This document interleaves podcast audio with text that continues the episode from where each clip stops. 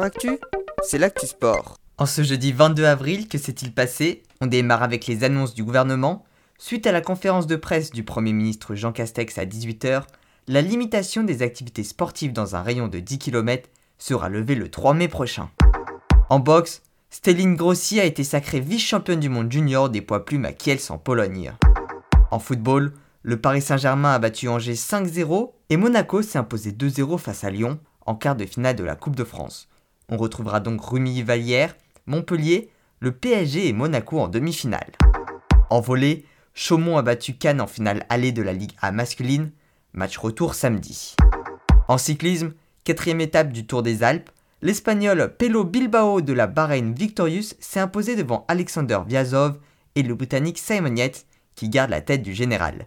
Romain Bardet quant à lui arrivé 8ème à 1 minute 16 et reste toujours 9ème au classement général à 3 minutes 12 du leader. En tennis, fin de parcours pour Corentin Moutet à Barcelone, éliminé par l'Argentin Diego Schwartzmann.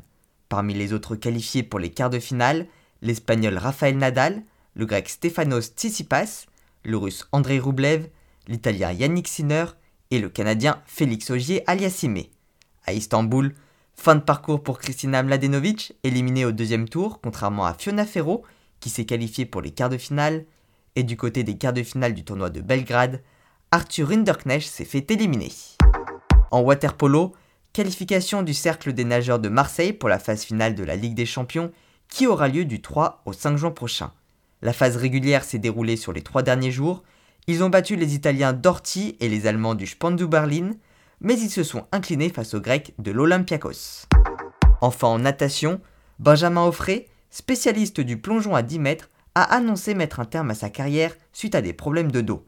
Triple champion de France, champion d'Europe en 2017 et quatrième des derniers Jeux olympiques, il avait pourtant réussi à se qualifier pour Tokyo, mais il va dorénavant se tourner vers son autre rêve, devenir pilote de chasse.